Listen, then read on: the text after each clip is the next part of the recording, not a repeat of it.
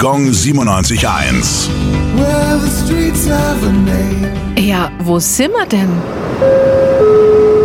Bonifatiusstraße, Nürnberg.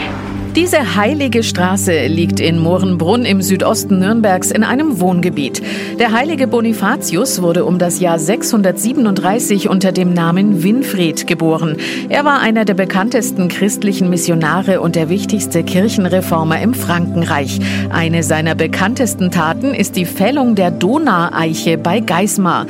Von den dortigen Friesen wurde die germanische Gottheit Donau verehrt und ihr eine Eiche gewidmet. Als Bonifatius davon hörte, fackelte er nicht lange und ließ den Baum fällen. Die Friesen warteten anschließend vergeblich auf ein Zeichen von Donau und wurden so angeblich von der Überlegenheit des christlichen Gottes überzeugt.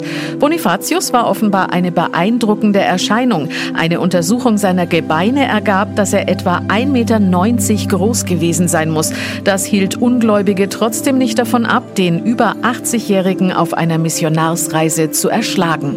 Gong 97.1. needs of a name.